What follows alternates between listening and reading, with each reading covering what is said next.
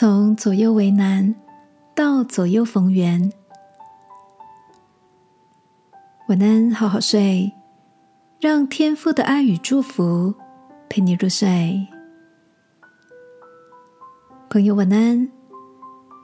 今天的你一切都好吗？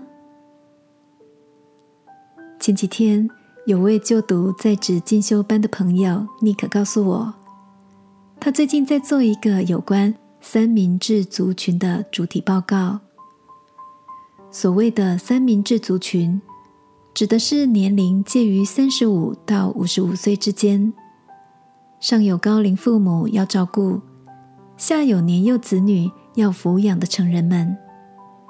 这群人不管在经济或日常生活中，都是家庭的主要支柱。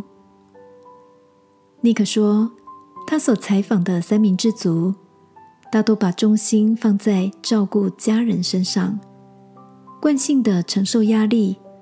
忘了自己的身心也需要适度的放松，常常等到健康出了状况，才会有所警觉。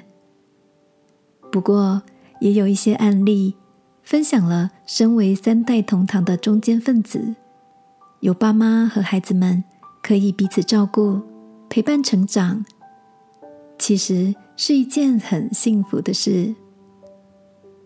尼克说，他的家。也是标准的三明治家庭。在这么多受访者的回应中，他仿佛照镜子般看见一路走来的各种心路历程，像洗了一场疗愈的心情三温暖。亲爱的，现实生活中的你，也是家庭中的主要照顾者吗？或者你也像三明治族群一样？被各种不同的压力团团包围。今晚，让我陪你一起在祷告中卸下心里的重担，因为耶稣告诉我们，他的恶是容易的，他的担子是轻省的。他必使我们拥有足够的智慧与能力，将左右为难的境况化作左右逢源。亲爱的天父，谢谢你使我有供应家人需要的能力，更让我能依靠你，将各样的重担交在你的手中。祷告，奉耶稣基督的名，阿门。